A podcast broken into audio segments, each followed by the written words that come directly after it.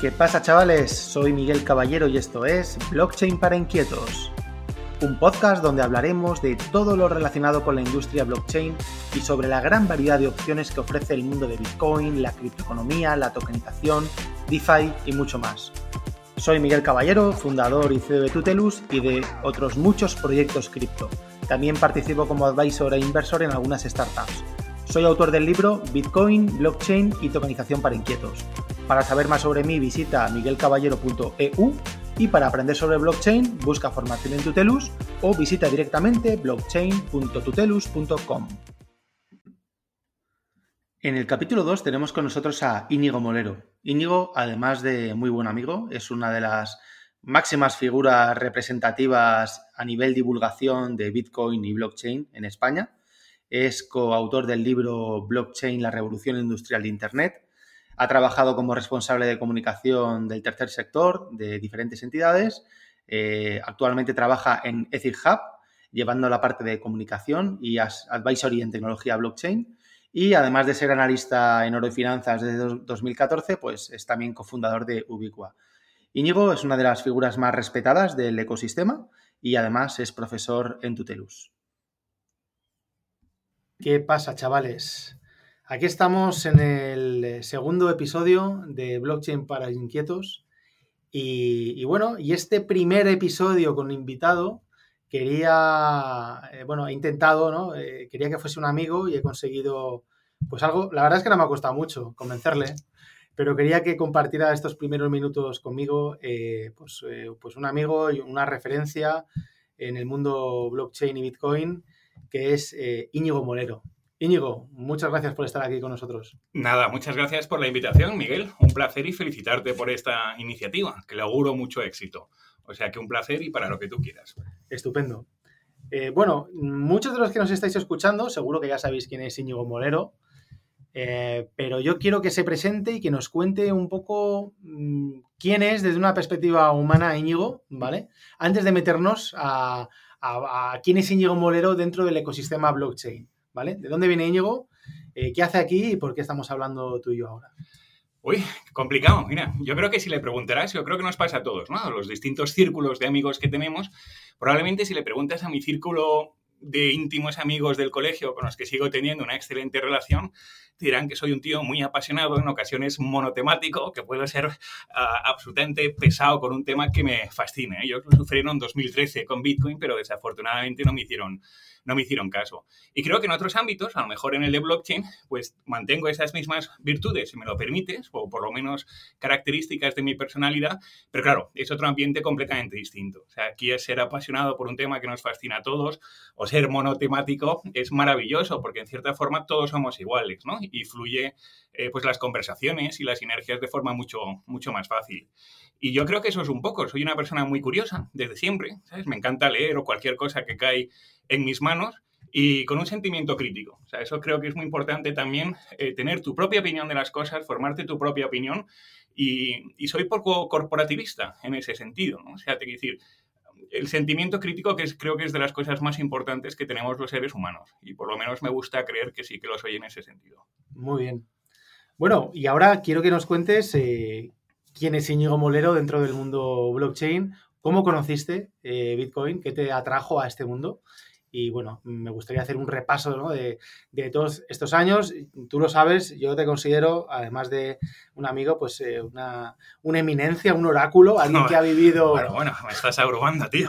Alguien que ha vivido esto desde el principio y que ha visto la evolución, ¿no? Entonces yo creo que esta parte es súper interesante que nos cuentes y somos todo oídos. Pues mira, yo te reconozco que he tenido muchísima suerte. O sea, yo he trabajado muchos años en el mundo del tercer sector, ONGs, asociaciones, fundaciones.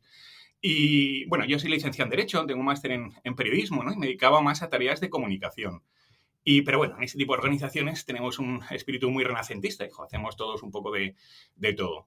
Y tenía de esos problemas que yo creo que cómo funciona el cerebro humano. El tema de las microdonaciones. Me daba especialmente rabia, porque a veces desde, desde nuestra asociación hacíamos una campaña para captar bienes, para captar donaciones, Y, fíjate qué maravilloso era que te llamaran 2.000 personas, Miguel, y te dijeran, oye, os apoyo y tal, no me cuesta nada que me domiciliéis un euro todos los meses a mi cuenta del banco. Así, un euro para mí no supone nada y a vosotros os ayuda. Y es verdad, porque fíjate que aquí entramos ya un poquito en el concepto centralización, descentralización. Siempre va a ser mejor tener 2.000 donantes que te den un euro antes que un solo donante que te dé 2.000 euros, ¿no? Porque se te va el donante gordo y te has fastidiado, se te van dos o tres de los otros, oye, y tampoco tienes mayor problema. Pero teníamos que renunciar. Porque fíjate que por aquel entonces la gestión de que el banco nos domiciliara un euro nos costaba 80 céntimos de euro. Y a mí eso me parecía terrible. O sea, era como decir, oye, nosotros hemos hecho el trabajo, la gente hemos generado empatía, la gente ha respondido y tú, que eres el intermediario obligado, no te quedas un 10, un 15, un 20 incluso, ¿no? Que sería asumible, sino un 80. Entonces, nada, pues decir, por ese tipo de donaciones renunciábamos y nos pasó en dos ocasiones. Y eso se me quedó muy en la cabeza, ¿no? Joder, qué injusto es todo esto. Y así un día tuve la inmensa fortuna de leer algo así como Bitcoin, un sistema de pago entre pares sin intermediarios. Y dije, uy, sin intermediarios, ¿esto qué coño es Y me lo puse a leer y no me lo podía creer. ¿De, qué año hablamos? Señor? 2013. La promesa que nos hacía Bitcoin es que una persona desde Australia nos podía enviar 20 céntimos que llegaran íntegros y en cuestión de minutos. Y entonces, Miguel, esa fue mi gran suerte, que fue como una bofeta de realidad. Ante un sistema inoperante, el sistema financiero que conocíamos, que imposibilitaba, entre otras muchas cosas, ¿no? Pero el tema de las microdonaciones, a una cosa absolutamente nueva que yo no tenía ni idea de cómo funcionaba, pero ya tenía un valor monetario por aquel entonces y que nos realizaba esta promesa. Y, yo creo que mi cerebro conectó esas dos cosas, ¿no? La frustración que tenía, ah, que te he contado, y esta nueva cosa, y ya me quedé absolutamente embelesado con, las posibilidades y me puse a estudiar Bitcoin y, es un poco la broma que hacemos en el ecosistema, ¿no? Es como que me tomé la píldora roja y ya solo pensaba en Bitcoin descentralización, las posibilidades que había, cómo se podíamos operar en las ONGs o en las asociaciones y poco a poco ya me fui desentendiendo de las cosas que hacía para involucrarme mucho más en todo este mundo que, como te decía antes, ¿no? soy una persona muy curiosa y muy apasionado y esto me captó completamente. O sea, dedicaba muchas más horas y dije, oye, pues a ver si hay alguna posibilidad de en esto tan nuevo y tan disruptivo, pues intentar crear cosas, hacer cosas dentro de este ecosistema. Y ese fue mi encuentro con, con, Bitcoin, ¿no? O sea, la necesidad porque identifique muy bien un modelo de uso. Luego, claro, cuando estudias Bitcoin te das cuenta que va mucho más allá, ¿no? Pero el tema de las microdonaciones nos lo solventaba. Y esa fue mi gran suerte, lo, reconozco. Pero fíjate que solo lo pensaba para las microdonaciones, ¿no? Pero claro, a medida que vas estudiando, entendiendo, pero por aquel entonces además recuerdo que no tenía, claro, imagínate, ni idea de qué era la criptografía de curva elíptica, ese tipo de cosas. Y entonces yo quería presentarlo como la junta directiva y tal, pero tienes que estar muy seguro, oye, porque además por aquel entonces todo lo que se leía en los medios, Bitcoin es de terroristas, pedófilos, tal, pero yo decía, joder, si esto es maravilloso, ¿cómo puede ser y tal? Y entonces hice una prueba, ¿no? Me compré 20 euros en, en Bitcoin y pensé algo así como, mira, prueba, ¿sabes? Testealo. Y si es una tomadora de pelo, dijo, pues solo son 20 euros. Y segundo, no se lo cuentas ni a Dios, ¿no? Que aquí te han tomado el pelo en plan cartas guineanas, un rollo de esos. Y funcionaba. O sea, todo el conocimiento teórico, te descargas un monedero, coges una dirección, lo envías a la otra, vas a la cadena de bloques y asientas muy bien todos esos conocimientos teóricos. Pues yo soy muy partidario de cacharrear un poco con la tecnología y empezar a manejarla entre nuestras manos, ¿no? Con cantidades muy mínimas, además, que puedes hacerlo, porque es así como realmente vislumbras uh, todo el potencial que tiene esta tecnología. Eh, estamos empezando a hablar ya de Bitcoin. Eh, nos has contado pues de dónde vienes, ¿no? De esos primeros contactos en el 13. Eh, pero me voy a atrever a hacerte una pregunta tremendamente complicada y piensa que quien nos está escuchando, aparte de, bueno, pues el, ejército de tutelianos que tenemos por ahí repartido por todo el mundo, ¿no? Que ya tú estás dentro de... Sí, sí, un saludo a todos, ¿no? Una extraordinaria comunidad. aparte de todos ellos, seguro que nos está escuchando mucha gente que se está intentando aproximar al ecosistema blockchain, Bitcoin y, bueno, y lo quiere hacer de una forma taimada. Em, la pregunta que te lanzo es, em, ¿cómo definirías para ellos, para los nuevos, cómo definirías eh, Bitcoin? ¿Qué es Bitcoin? Para ti. Claro, para mí yo creo que es algo absolutamente disruptivo. O sea, muchas de las cosas que agradezco a Bitcoin es que me ha abierto el planteamiento o me ha abierto la mente en muchas distintas áreas pero creo que es una de las más importantes y es lo que vino un poco Satoshi Nakamoto a decirnos. O sea, es, fíjate, así a grosso modo, para que la gente lo pueda entender, sin meternos en especificaciones técnicas, es eh, cuando hablamos de dinero, Yo creo soy, bueno, muy acrata de, de, carácter, ¿no? Creo que cuando que las personas nos organizamos mucho mejor entre nosotros sin necesidad de que tengamos grandes estructuras jerárquicas por encima. Que además, oye, si son uh, elefantiásicas, pues te anquilosa, pierdes la creatividad y demás. Y creo que el Estado cada vez que le arrebata al individuo uh, un derecho no se lo devuelve.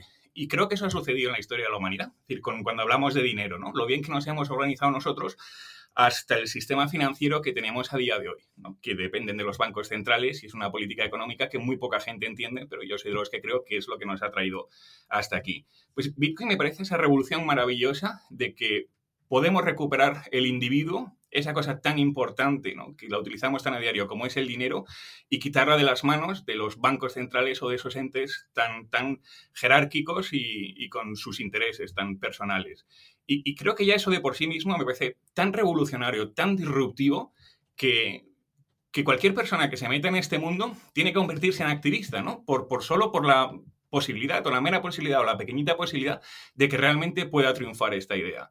Y creo que eso es lo que más me, me, fascina del mundo de Bitcoin. A mí una de las cosas que más eh, me llamó la atención cuando ya me metí de lleno en esto es que eh, como outsider, es decir, como persona de fuera del ecosistema, puedes pensar que este es un mundo técnico para informáticos, para frikis y para gente muy dark, hackers, etcétera, mm, etcétera, mm. etcétera. Pero te das cuenta, y tú eres un clarísimo ejemplo de ello, de que, de que, de que también es un mundo abierto a humanistas, sí. tiene mucho carácter, ¿no? mucho humanismo alrededor de Bitcoin y de la descentralización, eh, un sitio eh, donde hay espacio para gente de letras, para, bueno, pues para en definitiva cualquier persona de perfil no técnico. Yo intento con todas estas iniciativas, con el libro que escribí, con este podcast que estoy arrancando ahora, intento eh, atraer a, eh, a gente nueva al ecosistema para que se den cuenta que esto no va de tecnología. Y en ese sentido, no sé si tienes pues, algún mensaje para lanzar a quien nos esté escuchando eh, y, que no sea de perfil técnico, ¿no? Que le dé un poco de miedo. Completamente de acuerdo contigo. Más fíjate que yo soy muy de letras, ¿no? Te lo he dicho antes, licenciado en Derecho y un máster en, en periodismo. Yo creo que, fíjate, fue a partir precisamente de 2013 cuando ya se empezó a abrir Bitcoin de lo que eran esos primeros nichos primigenios, ¿no? De los cyberpunks los desarrolladores o del mundo del software libre. Y a partir de entonces nos fuimos incorporando ciertas personas que no teníamos por qué tener ningún conocimiento técnico al respecto, pero ya funcionaba. Yo esto lo asemejo mucho Uh, si tú preguntas, Miguel, a la mayoría de las personas, a lo mejor, qué es el protocolo SMPT, muchos dirán, uy, no lo sé, hijo, yo de informática no tengo ni idea. Pero si a continuación añades que es el protocolo que utilizamos para enviar y recibir emails, enseguida reconocemos su importancia y lo utilizamos a diario, aunque no sepamos exactamente cómo funciona ¿no? el TCP/IP de Internet. Pues un poco sucederá lo mismo con, con, la tecnología. No vas a tener la necesidad de saber qué es la criptografía de curva elíptica para poder ser usuario de Bitcoin. Y creo que también has dado otro punto que es lo que más me fascina. Fíjate, a veces yo creo que tengo más dificultades o tenía más dificultades en enseñar este tipo de cosas a los que son muy conocedores de un área en concreto, porque creo que Bitcoin, lo que representa, abarca muchas áreas y creo que es una ventaja conocer un poquito de todas estas áreas. Te hablo de, claro, economía, pero también de psicología, de sociología, de cómo funciona el sistema financiero, de mucha, de la descentralización, que es un concepto filosófico maravilloso que se ha recuperado gracias a, a Bitcoin que si eres un experto en un solo tema, porque entonces no vislumbras las otras áreas que tiene. Eso me pasaba muchísimo con mis amigos economistas, cuando yo les hablaba de Bitcoin. Les decía, oye, esto es maravilloso. Es verdad que entonces ahora he mejorado mucho explicando cómo funciona, ¿no? Pero por aquel entonces estaba tan fascinado que ellos me preguntaban, pero bueno, hombre, ¿y esto quién lo ha inventado? Una moneda que no sé qué. Entonces yo les decía, fascinado, alguien anónimo que se llama Satoshi Nakamoto. Se quedaban así y me decían, pero ¿esto de quién depende? ¿No hay un banco central que lo respalde? Y yo con una sonrisa enorme decía, ninguno, es descentralizado, depende de todos y de nadie. Y entonces se bloqueaban, hacían así decían, eso es una mierda, hombre, y tal. Y, ya era imposible volver a abrir el tema con ellos, ¿no? Porque están muy acostumbrados, claro, por lo que han estudiado, ¿no? Y, y entonces yo creo que que es una ventaja no ser un experto en ningún tema, tener curiosidad en muchos temas y así es como vas montando todo este puzzle de lo que puede significar. Hay un libro, y esto que has dicho al final me parece que es, eh, bueno, pues un libro súper recomendable para cualquiera que nos esté escuchando, eh, que es El Patrón Oro, ¿vale? Que, bueno, yo creo que, que tú me lo recomendaste en su día eh, para que me lo leyera, no, no lo recuerdo, pero seguramente eh, fuiste, perdón, perdón, se me está yendo la pinza. Sí. El Patrón Bitcoin, Ese. ¿vale? El Patrón Bitcoin. es un libro que yo creo que se tendría que leer todo el mundo uh -huh. para entender pues los principios económicos básicos que han regido eh, a la historia de la humanidad, ¿verdad? Y cómo, eh, pues bueno, no, sé si la palabra es nos han manipulado, yo creo que sí, cómo hemos eh, ido evolucionando en una espiral ya sin sentido, sobre todo desde la Primera Guerra Mundial, ¿no? Desde que dejaron los países de, estar supeditados al patrón oro y empezaron cada uno a, emitir moneda y a depender ya de su propio banco central, eh, el cómo evoluciona el mundo, ¿no? Entonces, bueno, pues unos sistemas monetarios que teníamos hasta, hasta la Primera Guerra Mundial controlados, una inflación controlada, eh, pues, eh, pues el poder de los países representado por la riqueza de oro, todo se vino al garete hace unos 100 años, ¿no? Y cómo cambia el mundo, y muchas veces te lo comento porque esto que dices de tus amigos que te decían, claro, muchas veces nos pensamos que el mundo siempre ha sido igual, pero toda esta nueva economía, Mm, keynesiana basada en, la emisión de deuda y en el concepto de dinero elástico no tiene más de 100 años. Y el ser humano o el desarrollo del ser humano moderno, podemos estar hablando de más de 4.000. 100 años sobre 4.000 no es nada, ¿no? Entonces hay que poner todo en perspectiva para saber el alcance de las cosas. Completamente de acuerdo. Mira, hilando al principio lo que le has dicho, una frase que se le atribuye a Napoleón que me parece muy gráfica, cuando le preguntaban qué era lo necesario para ganar una guerra, y él decía, solo hacen falta tres cosas, oro, oro y oro.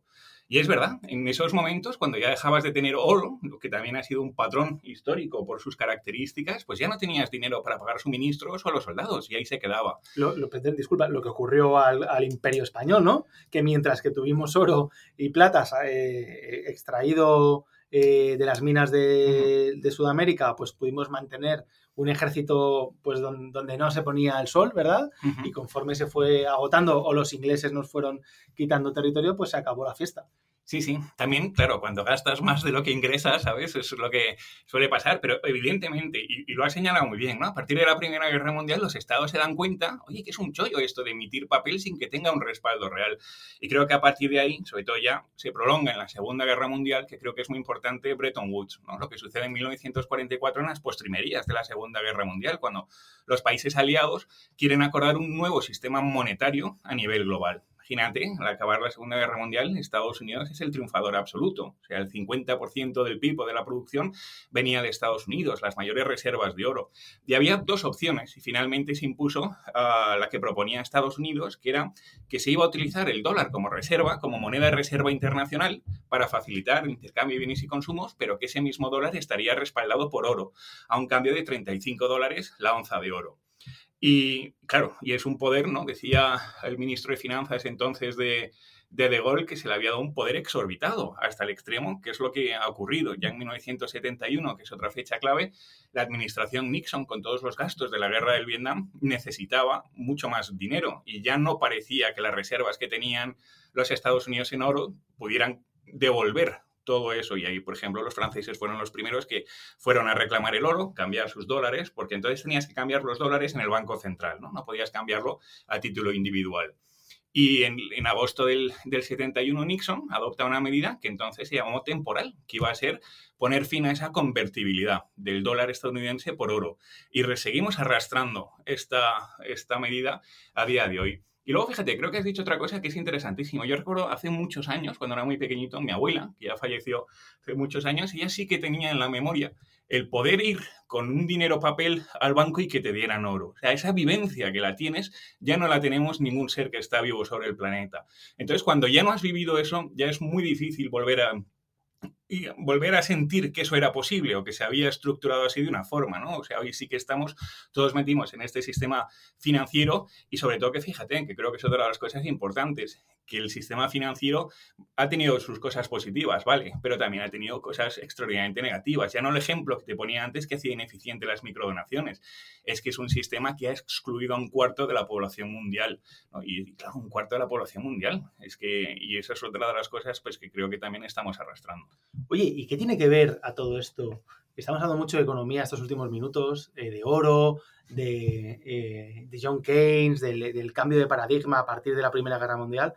Pero ¿qué tiene que ver esto con Bitcoin, Pues Bitcoin, fíjate, yo creo que que optimiza las características del dinero, utilizando la tecnología hasta un extremo insospechado. Es decir, yo ponía un ejemplo hace mucho tiempo, ¿no? En los tiempos del, Pony Express, Cuando iban ahí de costa a costa en Estados Unidos repartiendo el correo, iban a caballo corriendo, pues entonces también utilizaban dólares, ¿no? Papel moneda o lo que fuera. Pero fíjate cómo ha evolucionado desde entonces el mundo del transporte aéreo, que ahora con un avión supersónicos que puedes ir de un sitio a otro sin necesidad de montar un caballo el dinero en sí mismo no ha mostrado esa evolución tan brutal como en tiempos del Pony, del Pony Express. Y entonces creo que Bitcoin lo que nos propone es una optimización extraordinaria de las que han sido las características propias del dinero. El dinero tiene tres funciones, que sea medio de, intercambio, unidad de cuenta y reserva de valor. Y luego una serie de características que lo optimizan, pues que sea divisible, que sea fácil de guardar, infalsificable. Y si tú ves todas esas características, gracias al uso de la tecnología, están extraordinariamente optimizadas. Es verdad que aún tiene que demostrar mucho Bitcoin, que empezamos quizás a verlo más como una reserva de valor,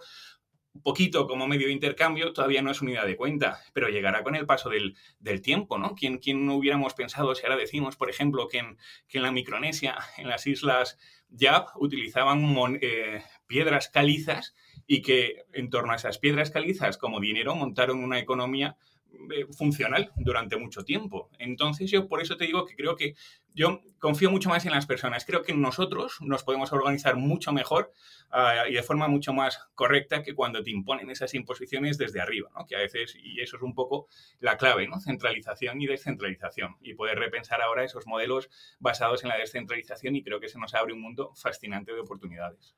¿Por qué crees, Íñigo, que hay gente eh, bueno, yo creo que cada vez menos, ¿no? Pero es cierto que seguirá, en mi entorno no, creo, eh, pero sigue habiendo haters, ¿no? De, ah, Bitcoin.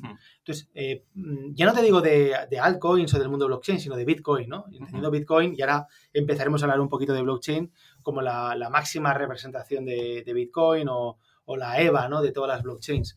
Pero, em, dos preguntas. Una, ¿por qué crees que hay gente que, bueno, pues que vaya en contra de todo este movimiento, si es que, como tú dices, es un movimiento que al final nos, eh, hace más libres a los individuos y a, los, y a las personas, eh, y en esa búsqueda de la felicidad que todos anhelamos, pues oye, yo creo que eh, uno cuando se siente más libre es más feliz. Por tanto, dicho así, dices, joder, pues ir en contra de la felicidad no parece muy, lógico, ¿verdad? Pero bueno, dos preguntas por concretar y que me estoy yendo por las ramas. Una, o sea, ¿por qué puede haber gente que, vaya en contra de este movimiento? Y dos, si tú crees que, los estados, que, los grandes poderes fácticos que rigen el mundo, pues eh, en un futuro podrá haber algún tipo de acercamiento o es algo que, va en contra de, su propio sino y va a ser una confrontación eterna. Bueno, que existe este tipo de personas es evidente, ¿no? Yo la achaco un poco más al, desconocimiento de lo que decíamos un poco antes, ¿no? Tener la mente abierta. Es decir, creo que también para aprender de Bitcoin tienes que desaprender muchas de las cosas que tienes dadas. Y te ponía antes el ejemplo de mis amigos economistas. Dar dos pasitos atrás y mirarlo, ¿no? Con otra perspectiva y con la mente muy abierta. Y, y lo que te he dicho antes, oye, ¿qué es el dinero y cómo funciona? ¿Cuál ha sido la evolución? Y esto realmente funciona. Ya llevamos más de 10 años y la criatura va creciendo extraordinariamente y cada vez es, es más poderosa en, todo, ¿no? En desarrollo, en la fortaleza de la red. Y creo que, fíjate, decía Satoshi Nakamoto algo así, cuando en 2010, eh, como estoy seguro de que en 20 años el uso de Bitcoin será mm, extraordinario, prácticamente inexistente. Pues ya hemos pasado el ecuador de esa predicción y parece que la criatura va funcionando. Y luego, a colación de lo que dices, yo he aprendido una cosa de, en todos estos años. Yo, Miguel, no pierdo un minuto con alguien que no me demuestra un mínimo de interés y curiosidad por aprender. Porque es hablar con paredes. Entonces, antes lo hacía y me frustraba mucho con mis amigos del cole, ¿no? ¿Y por qué no? ¿Y por qué no? Pero te das cuenta que no merece la pena. O sea, eh, y que ese tiempo lo puedes emprender eh, o, emplear en otras personas que sí que tienen interés en, en, aprender. O sea que, bueno, eso va a existir, pero fíjate, yo creo que lo bonito de esto es que estamos construyendo algo absolutamente descentralizado de forma paralela y nadie te puede evitar ser un bitcoiner o participar, porque viene el mundo del software libre, tú lo vas a poder hacer y eres muy bienvenido si quieres venir. El talento aquí está muy bien recibido. Pero bueno, si no, no pasa nada. Tú sigue por tu mundo centralizado, sigue por ahí y cuando quieras o te des cuenta, ven aquí que verás lo que estamos construyendo al respecto. Y luego, pues sí, los estados creo que, que se plantean cosas muy, muy interesantes en el futuro. Fíjate que también otro de los componentes que creo que es muy importante es la, teoría de juegos en Bitcoin, ¿no? Como que bien Satoshi conocía la naturaleza humana y cómo eres capaz de alinear muy bien incentivos egoístas para que todos trabajando colabores, ¿no? En el fortalecimiento del, del ecosistema. Y veremos, el libro que has citado antes, que creo que es una referencia al patrón Bitcoin, un poco la tesis también del autor, es por qué no Bitcoin podría convertirse en esa moneda de referencia internacional que no domina ningún Estado ni que puede imprimir ningún Estado. Entonces, haciendo referencia a teoría de juegos, imagínate que nos enteramos que ya algún Estado empieza a incorporar a sus divisas de reserva pues oro o dólares estadounidenses y algo de Bitcoin. Pues el resto de los estados dirán, coño, aquí no va a haber más de 21 millones de Bitcoin, ¿no? Entonces, si este lo está haciendo y esto tiene éxito, me voy a quedar yo atrás. Entonces, creo que vamos a vivir momentos apasionantes. Pero mientras tanto, hasta que eso llegue, estamos en una fase muy embrionaria y creo que somos muy privilegiados de estar, los que escucháis el podcast, tú y yo, todos los que estamos un poco metidos en el ecosistema, porque estamos en esos primeros estadios donde todo está por hacerse y, que nadie nos lo tiene que contar, ¿no? O sea, dentro de 20 o 30 años, probablemente, cuando esto ya esté asentado, pues eh, yo sabía que esto, o sea, hombre, joder, cuando hay que saberlo es ahora, ¿no? Que además te puedes convertir en un activista, ¿no? De este tipo de cosas y hacer otro tipo de proyectos. Genial.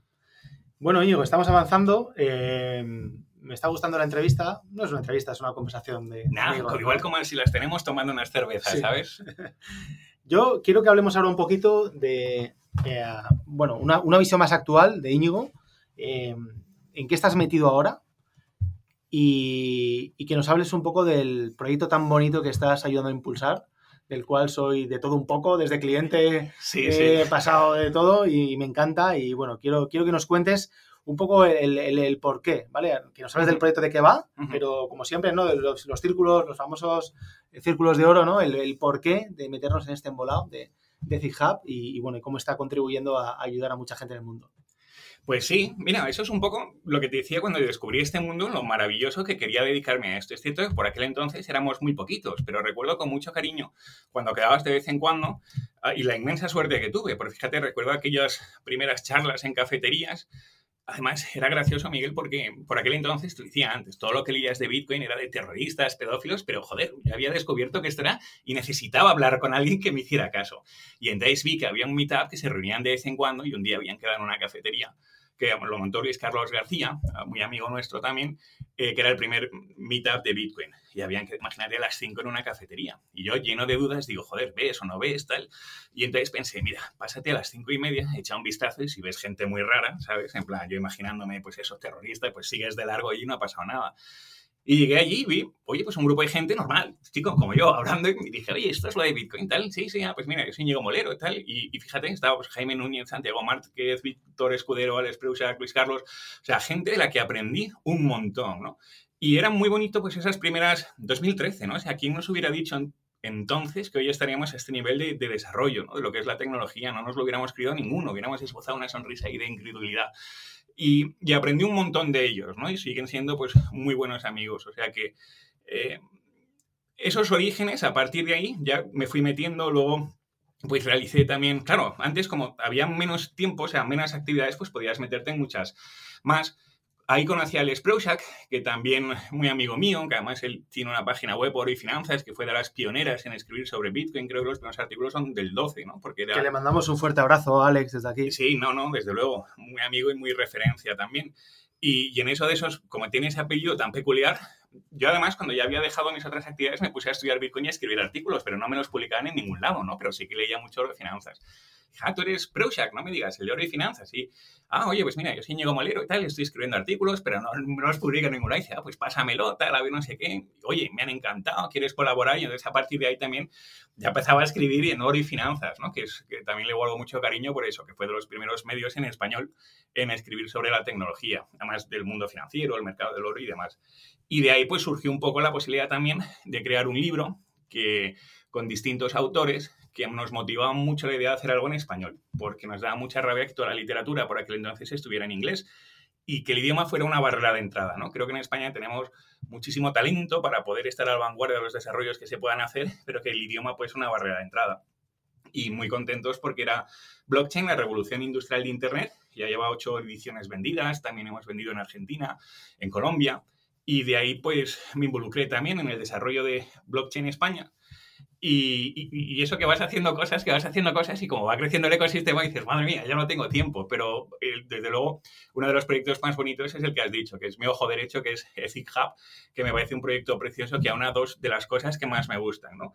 La posibilidad de utilizar la tecnología blockchain para repensar nuevos modelos de negocio más colaborativos y sobre todo generar también un impacto social. ¿no? Es un término nuevo que me gusta mucho, que es el de la empresa social. Una empresa al uso, oye, con ánimo de lucro, pero que tiene que ser sostenible, rentable, pero que por lo menos su acción empresarial o profesional está enfocada en resolver uno de los grandes problemas globales. Y nosotros nos dedicamos a atender a pequeños agricultores, comunidades de agricultores desbancarizadas en México, que son personas muy trabajadoras, que tienen una actividad muy rentable, pero tienen un problema enorme, que al estar excluidas del sistema financiero, son incapaces de romper el círculo de la pobreza que les atenaza, ¿no? ni, ni, desarrollarse social y económicamente. ¿Qué significa esto de romper el círculo de la pobreza? ¿Qué significa? Pues fíjate, como te decía antes, son personas muy trabajadores, conocen muy bien el cultivo del café, crean un café extraordinario, pero no tienen acceso al sistema financiero. Así que solo pueden recurrir para financiar sus cosechas al poquito dinero en efectivo que encuentran en sus comunidades. Como este dinero es tan escaso, es extraordinariamente caro, al extremo que estas personas, Miguel, están pagando intereses por encima del 100% anual. ¿Del 100%? Del 100% anual. O sea que si piden mil dólares, tienen que devolver... Dos mil dólares, ¿sabes? Y no solo eso, además tienen otro problema añadido, pobres, que para hacer frente a esas deudas normalmente pagan con su producción y normalmente suele ser a la persona que le, has prestado, que le ha prestado el dinero. O sea que malvenden, por así decirlo, la producción que tienen. Y, a pesar de ser que es casi lo más terrible, trabajadoras con actividad rentable subsisten con las necesidades mínimas hasta la próxima cosecha. Y lo que te decía antes, o sea, no somos conscientes de que un cuarto de la población mundial está desbancarizada y ese Cuarto, cientos y cientos de millones de personas son pequeños agricultores que si tú les dieras las herramientas que tenemos todos, podrían desarrollarse perfectamente, ¿no? Y tener, pero en Claro, estamos pensando en España, quizás muchos, y, nos podemos, podemos decir, bueno, pues que vayan al banco, ¿no? A pedir un préstamo. Pero claro, ¿a qué banco van a ir en en, el altiplano mexicano si además están, como dices, desbancarizados, no tienen ni, cuenta abierta. ¿no? Nada, eso es lo que el Banco Internacional de Desarrollo llama la última milla. Es decir, que, están, como tú dices, ¿no? en comunidades muy aisladas, que no es rentable establecer ahí una oficina bancaria y entonces no pueden acceder. Y nos sorprende, claro, porque nosotros, pues oye, tenemos la fortuna de vivir en un país eh, desarrollado, con una moneda fuerte, pero esa es una problemática que es la que intentamos abordar en ECIHub. ¿Qué hacemos nosotros? Pues con una plataforma blockchain, utilizando las criptomonedas, que es lo que nos enseñó Bitcoin, que se habían roto las fronteras del dinero, les damos una financiación a tipos mucho más baratos y accesibles, donde antes estaban pagando intereses por encima del 100%, ahora cualquier persona puede prestarles 100, 200, 500 euros, ellos lo invierten en lo que saben hacer, en sus cosechas, a ti a cambio te dan un 15% de rentabilidad, hablamos de la divisa local siempre, pero así que conseguimos oye, darles una nueva herramienta de financiación y que surja la figura del ahorro, ¿sabes? Que es el primer paso para que se puedan desarrollar social y económicamente. Y oye, una cosa, el 15% de rentabilidad no está nada mal, ¿no? Bueno, estando los tipos de interés al cero o negativos en Europa. Claro, o sea, yo creo que, es lo bonito, ¿no? Establecer un puente tecnológico entre estos dos mundos. O sea, el mundo que te estoy describiendo es terrible, que está fuera del sistema y el dinero es extraordinariamente caro. ¿Y qué, tenemos en el primer mundo? La situación contraria. Tenemos un exceso del dinero que es extraordinariamente barato, al extremo que, como bien dices, no nos dan ningún interés por tener nuestro dinero en cuenta corriente. Y si vamos encima a una política de tipos negativos, se puede dar la paradoja tan ridícula de que te cobre el banco por guardarte tu propio dinero. Que ya está ocurriendo. Que ya está ocurriendo. Entonces, fíjate, es decir, ¿no es esto paradójico cuando todos nosotros vivimos en un mismo planeta? Pues eso es lo que hacemos en el CIJAB, hacer un puente tecnológico entre estos dos mundos y hacer del uno la solución del otro. Y ellos encantados. Fíjate, llevamos dos años, hemos financiado más de 100 proyectos, contamos con un impulito 0,0 de impago, o sea, han pagado todos los... y con una sonrisa, ¿no? Pero, lo que, que, se dice pronto, ¿eh? O sea, un default de cero. De cero, claro. Claro, pero además es lo que te decía antes, ¿no? Piensa en estas personas, no tienen por qué saber qué es blockchain, las criptomonedas, da igual, solo saben que ahora hay unos tíos que se llaman EasyHub que les prestan el dinero cuatro veces más baratas y están encantados con nosotros, ¿no? Y, joder, y otra cosa, hay vídeos preciosos, macho, cuando más humilde eres, desde luego, mejor pagas, ¿no? Y más valor tiene tu palabra porque es su último patrimonio. Hay uno que especialmente me, me emociona mucho cuando un agricultor vino a pagar y dijo, aquí estoy para devolver lo que me han prestado, más el interés acordado y, pago porque si no pago no descanso y no soy feliz, ¿no? Y dices, madre mía y tal. Y entonces creo que se está creando pues una sinergia muy bonita entre los Ethic Havers que les financian, los agricultores que no entienden, que creo que es muy maravilloso también como una persona al otro lado del mundo les presta a ellos dinero y para ellos una responsabilidad enorme hacer frente a su palabra.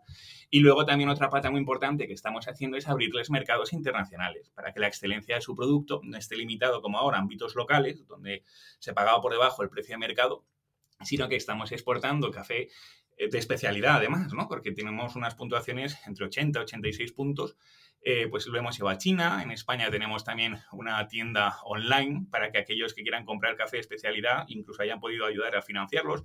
Y en Canadá. O sea que es un proyecto bonito que va creciendo poco a poco. Bueno, eh, un poquito de publicidad para EthicHub. ¿Dónde podemos comprar el café? pues nada, es shop.ethichub.com, ¿sabes? O sea, en nuestra página web ahí... Lo pondremos en, los comentarios del podcast. ah, sí, mira, no se nos había ocurrido, pero muy bien, muy amable. Claro que sí. Eh, bueno, a mí ECHub me ha, fascinado desde siempre. Eh, he coincidido con vosotros pues desde el 2017 con el fenómeno ICOS, ¿verdad? Que estuvimos viajando pues por todo el mundo y he coincidido con Jori eh, por China y en algún otro sitio. Y, he visto mucho la evolución del proyecto, ¿no? Me ha gustado mucho de, eh, bueno, pues el, giro, pero al final es evolución, es consecuencia natural de avanzar, de, de un modelo quizás buscando más componente tecnológico, la creación de un token propio, etcétera, mm. hacia al final un modelo más de implantación en, mercado, de, lanzamiento de producto, con, eh, bueno, entendiendo el producto pues como una campaña para recaudar fondos para un agricultor, eh, conseguirla con éxito, cerrarla, eh, pagar intereses, pagar, recoger el dinero del agricultor, ¿verdad? Y, y me ha gustado especialmente mucho la última parte, esta que comentas del, del comercio online, ¿vale? Porque además creo que compartís una parte de los beneficios, ¿no? Con ellos. Claro, claro, nosotros no, no les compramos barato para venderlo caro. O sea, al final nosotros les pagamos lo que ellos recibirían, pero ese producto lo vendemos en mercados internacionales donde imagínate, ellos ahora estarían pagando o les estarían pagando un euro por kilo. Nosotros logramos que ese mismo kilo se pueda vender a 5 o 6 euros porque es un café excelente y hay mercados donde realmente lo aprecian. Entonces, descontando todos los gastos, el beneficio neto nos lo repartimos entre ellos y nosotros. Es decir, que no, no somos, somos socios, por así decirlo, con ellos. Muy bien. Yo os, digo que, que, además que está buenísimo. O sea, que yo he comprado, tengo en casa eh, y me parece que es una pasada. Tiene un gusto final que no sé si es algo ácido. Eh, mi mujer entiende más de esas cosas que yo, pero me parece, me parece un café extraordinario, desde luego. Nada, pues muchas gracias, hijo. Te cuento una anécdota. Claro, cuando ya empezábamos, yo me apunté a un curso de barista porque digo, oye, me parece súper injusto, ¿sabes? Estar con este café y no valorarlo en sí mismo. Y, me da cuenta que es una ciencia. O sea, desde que coges el, el, café, plantarlo, claro, a cierta altura, en un meridiano, secarlo, quitarle la pulpa, es una ciencia, ¿no? Para que realmente no somos conscientes del trabajo que tiene cuando nos tomamos un café de especialidad, pues fíjate, pagamos dos euros, pues piensa que el menos del 1% le estaba llegando al agricultor, ¿no? Que es el eslabón más débil de la cadena de distribución, pero el más importante. Y entonces, por eso te decía que me fascina mucho esta tecnología para repensar nuevos modelos de negocio y crear ecosistemas donde todos ganemos con la colaboración, ¿no? Y creo que poco a poco lo estamos haciendo en deja pero siendo muy conscientes que no dejamos de ser una startup, o sea, cumplir tres años, aún nos queda un montón que, de cosas por, por demostrar, pero creo que lo que hemos hecho hasta ahora está muy, muy bien. Genial.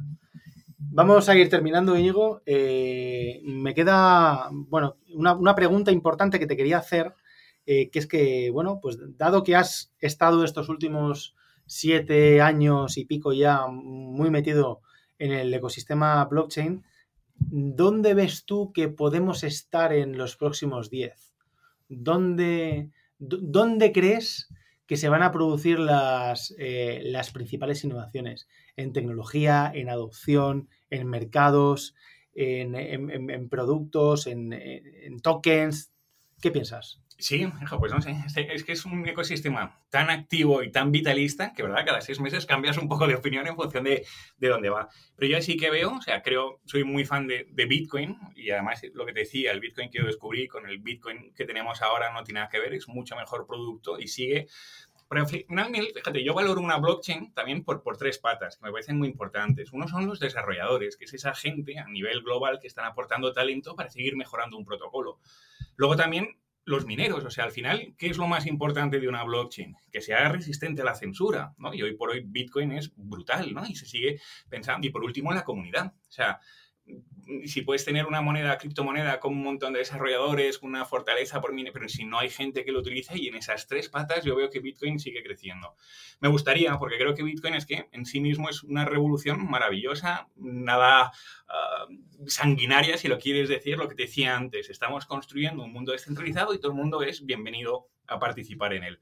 Y luego otras cosas que creo donde tiene mucho sentido pudiera ser a lo mejor en la identidad digital soberana, en la tokenización, que además fíjate que tu, libro me gustó muchísimo, lo explicas de una forma muy sencilla, que creo que es el vocabulario. O sea, porque a veces, Miguel, yo creo que cometemos el error de que somos muy endogámicos y pensamos, como nos movemos en los mismos círculos, que todo el mundo tiene el mismo nivel de conocimiento. Y te das cuenta que no. Entonces, yo siempre, cuando me dirijo, pregunto y rebajas mucho el nivel para hacerlo más visual, ¿no? Para que la gente pueda entenderlo. Y tu libro me pareció que el tema de la tokenización creo que va a ser muy, muy interesante también en el futuro y está muy bien explicado. Y veremos. O sea, esto nos va a deparar un montón de sorpresas que probablemente no seamos conscientes a día de hoy, pero creo que lo importante es conocer muy bien cómo funciona, ¿no? Si tú conoces muy bien cómo funciona y cuál es la propuesta de valor, sabrás identificar muy bien por ejemplo, la diferencia entre las blockchains públicas, Bitcoin, Ethereum, otras, o las DLTs o tecnologías de blockchain privadas que se llaman, ¿no? O sea, es lo mismo, evidentemente no, pero tienes que saber las unas para conocer las otras y ver si tiene o realmente puede aportar valor. Menuda aventura, ¿eh? Maravillosa. Y qué suerte que estar aquí en estos momentos, ¿sabes? O sea, a mí me fascina esta expresión última que has dicho, eh, que te la oigo mucho y te la compro al 100%, ¿no? Que, somos, somos muy afortunados de poder vivir esto en primera persona, eh, conocer gente eh, pues del ecosistema, ¿no? De, de, primera línea a nivel mundial. bueno, no sé cuándo se va a emitir esto, no sé si será, espero que sea antes del 30, pero creo que te lo comenté el otro día. el 30 de septiembre va a estar con nosotros Adam Back. Madre mía, fíjate que, bueno, que, es una...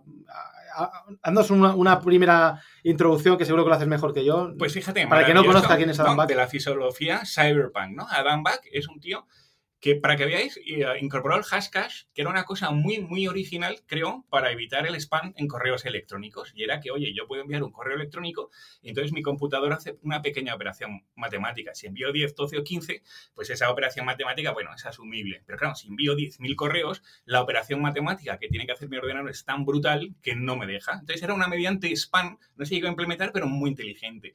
Y de ese concepto surge el proof of work, que es el mecanismo de consenso que utilizamos en Bitcoin. Es decir, que es muy diferente que si tú quieres espanear o, fastidiar algo que te cueste dinero. O sea, es muy diferente cuando lo puedes hacer si no te cuesta dinero, pero oye, amigo, cuidado, que si te cuesta dinero, si tú quieres espanear o fastidiar la blockchain de Bitcoin, te va a costar dinero y es un dinero que vas a perder si no lo logras.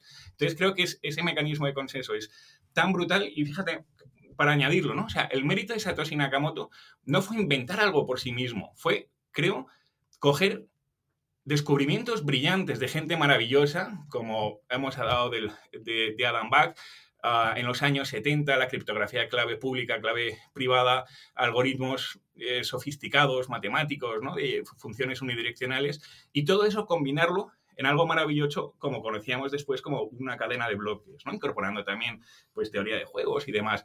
Y ese es el gran mérito de Satoshi. Hubiera sido imposible que un solo tío hubiera descubierto todas esas cosas. ¿no? Él coge descubrimientos maravillosos de gente muy brillante los últimos 40 años y lo condensa en lo que conocemos como, como Bitcoin. Y esas son de las cosas que también me gusta transmitir, ¿no? Esto no es algo que un día se levantara un tío y dijera, hoy me voy a inventar una criptomoneda. No, no. O sea, de hecho, fíjate que cuando se empezó a estudiar un poco en serio Bitcoin, como viene el mundo del código libre, la pregunta más recurrente era, joder, ¿y esto por qué no se le ha ocurrido a nadie antes? Porque todos esos elementos estaban ahí, ¿no? O sea, que ese fue el maravilloso mérito de Satoshi Nakamoto, combinarlo de forma mágica para resolver algo irresoluble en los últimos 40 años, que era el doble gasto en Internet. Sí, por lo tanto, bueno, pues tenemos la suerte de, conocer a Dan Back, eh, de, ser uno de los precursores, podemos decir, de Bitcoin y una de las personas que, en las que se inspiró Satoshi para crear eh, Bitcoin. Y Adam Back va a estar con nosotros el 30 de septiembre en el show de, Light Night de mi socio Carlos Rodán en ah, Labs. Muy gracias, sí. Y bueno, va, le va a entrevistar y va a estar jugando con él un ratito a, Light Night. maravilloso, no, no me lo pierdo, ¿sabes? O sea, que va a ser muy chulo porque, bueno, no, sé si es la primera entrevista eh, que concede Adam Back eh, a uno español, ni, ni, ni, me importa desde el punto de vista de, si es la primera o no, pero vamos, que, que, es un orgullo, ¿no? Poder conocer Adam Back y que cualquiera de nosotros pues, le pueda hacer preguntas en primera instancia. ¿no? Entonces, yo creo que el vivir esta época en la que puedes conocer y hablar en primera persona con los creadores de la tecnología, pues es algo que dentro de unos años o de unos siglos estará en los libros y nosotros hemos tenido la fortuna de vivirlo, ¿no? Y perderemos las fuentes directas, ¿no? Tendremos que ver, claro, qué es lo que sucede, lo que decía yo del ejemplo de mi abuela, que ella sí recordaba, pero nosotros no tenemos la conciencia de que antes podías ir con tu dinero y cambiarlo por oro al banco. O sea que, insisto, sí, qué afortunados somos. Y por qué no, o sea, un momento ideal para convertirnos en activistas, ¿no? Y, veréis que aquí es un ecosistema donde el talento es muy bien recibido, la gente es muy colaborativa y si tienes ganas, uh, ¿por qué no? ¿Por qué no pueden surgir proyectos? Pues estupendo, mío. Yo me lo he pasado muy bien. Hijo, yo también, ¿sabes? O sea, este rato. Nada, sí, en público, en privado, con cervezas o micrófono, es un placer charlar contigo, Miguel. ¿Dónde podemos encontrarte? ¿En redes? ¿En, presencial? Bueno, en presencial en Criptoplaza, en Madrid. Sí, en Criptoplaza y luego también pues en el grupo de Telegram de Blockchain España, en, Twitter, en el grupo de Telegram de, de también. Eh, nada, por cualquier lado, vamos, o en LinkedIn, vamos, soy muy... Eres un tío muy accesible, lo sé, y siempre te lo agradezco y, bueno, y, seguro que cualquier oyente que tenga alguna duda o que se haya quedado con alguna curiosidad, pues te localiza rápidamente. Fenomenal.